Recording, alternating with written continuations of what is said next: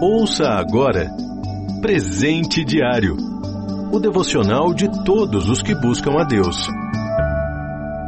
Hoje é 10 de junho. O título de hoje é Luz da Lua.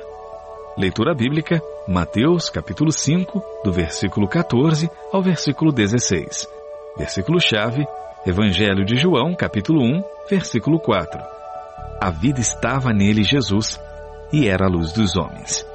No texto bíblico que serve de base para esta reflexão, Jesus transmite aos seus discípulos o propósito do chamado que receberam da parte dele: ser luz para o mundo. Isso significava espalhar a boa notícia de que a escuridão da vida sem Deus desaparece quando se vive com Cristo. Assim como a lua espelha a luz do sol e ilumina a noite, o cristão reflete o brilho de Deus onde estiver. E esta luz de Cristo em nós simplesmente não pode ficar escondida. Escondê-la seria tão absurdo quanto acender um lampião e colocá-lo embaixo da mesa ou, para usar um exemplo mais atual, instalar uma lâmpada debaixo da cama e ainda jogar um edredom por cima. Há mais um equívoco que o cristão pode cometer com a luz de Deus: cultivar tanto brilho próprio que chega ao ponto de ofuscar o Senhor.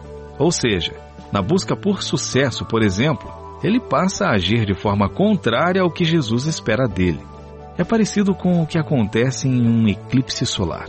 A Lua fica alinhada exatamente entre o Sol e a Terra e, em vez de refletir a luz solar na parte escura do planeta, passa a projetar sua sombra onde deveria estar claro. A vontade de Jesus para seus seguidores não é que eles ocultem a sua luz. Esta pretensão é tão enganosa quanto a lua dando uma de sol. Para brilhar de forma correta neste mundo, o Filho de Deus depende totalmente de estar conectado a Cristo pela fé. Evangelho de João, capítulo 15, versículo 5. Estar ligado a Ele é encontrar nele a força que direciona a nossa existência, o que, por sua vez, nos faz refletir a sua luz, a sua imagem ao nosso redor. Gênesis capítulo 1, versículo 27. Por fim, há mais um mistério divino que podemos depreender desta relação natural entre o Sol e a Lua. O brilho da lua atesta que, mesmo tendo se posto o sol e descido a noite, a estrela não se foi para sempre. Antes, voltará com toda a sua glória no amanhecer, como o retorno de Jesus ansiosamente aguardado por cada cristão.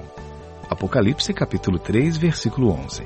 Sejamos cristãos lua cheia, totalmente voltados para o Senhor e refletindo o máximo possível da sua luz. Você ouviu Presente Diário o devocional de todos os que buscam a Deus.